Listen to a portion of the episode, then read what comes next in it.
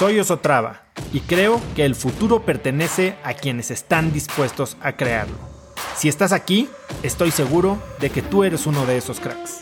Una persona que toma acciones de impacto todos los días, que aprende y prueba cosas nuevas, que ataca sus miedos y sobre todo que vive la vida en sus propios términos. En episodios cortos te presento una serie de preguntas, conversaciones e ideas que te ayudarán a conocer lo que te mueve, ser mejor en lo que haces y vivir una vida más grande.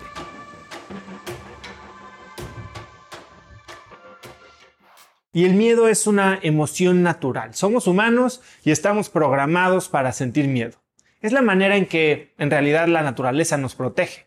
Pero cuando operamos desde el miedo y operamos sin controles, entonces podemos caer en comportamientos negativos, destructivos e incluso en la toma de muy malas decisiones. El escritor Leo Buscaglia decía que la preocupación nunca le quita el dolor al mañana, pero le quita la alegría al día de hoy. El miedo es una vibración de baja frecuencia que nos paraliza y nos vuelve muy fácilmente manipulables. Al consumir y repetir información de miedo, bajamos nuestra frecuencia personal y dirigimos nuestro enfoque hacia áreas de poca productividad.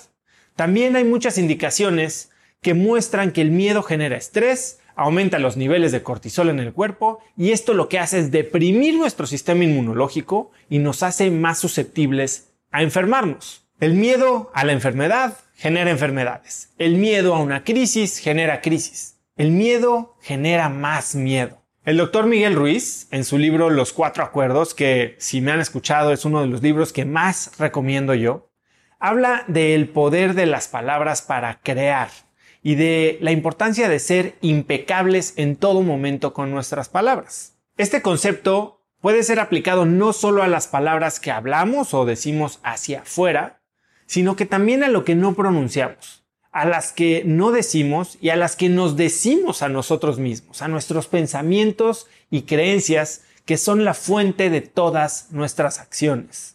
Cuestiónate qué es en lo que te estás enfocando y decide si eso es a lo que quieres dedicar tu preciada energía. ¿Estás dejando inconscientemente que las noticias y el pánico generalizado atraigan tu atención?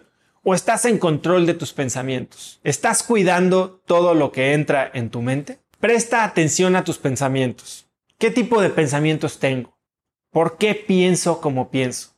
¿Por qué siento lo que siento? ¿Por qué estoy haciendo esto que estoy haciendo?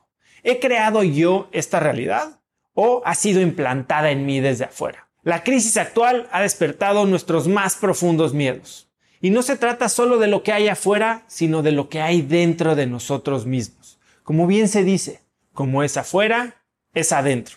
Es importante estar preparados. Y para eso tenemos que operar desde la conciencia y desde la confianza.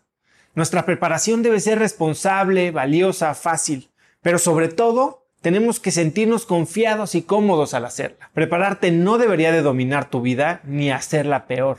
Prepárate invirtiendo cantidades razonables de tiempo, de dinero, de energía, pero sobre todo prepárate valorando y disfrutando la vida que hoy ya tienes. Y aún más importantemente, prepárate, como bien lo decía Jim Rohn, montando guardia a la puerta de tu mente todos los días. Eres un ser creador.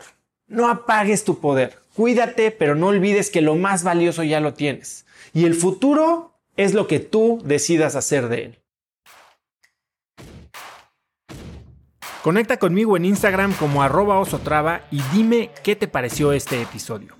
Mi meta es inspirar a una nueva generación de hispanos a vivir vidas más grandes. Y si me quieres ayudar a lograrla, lo mejor que puedes hacer es seguirme en Spotify y dejar una reseña en Apple Podcasts para así subir en ese ranking.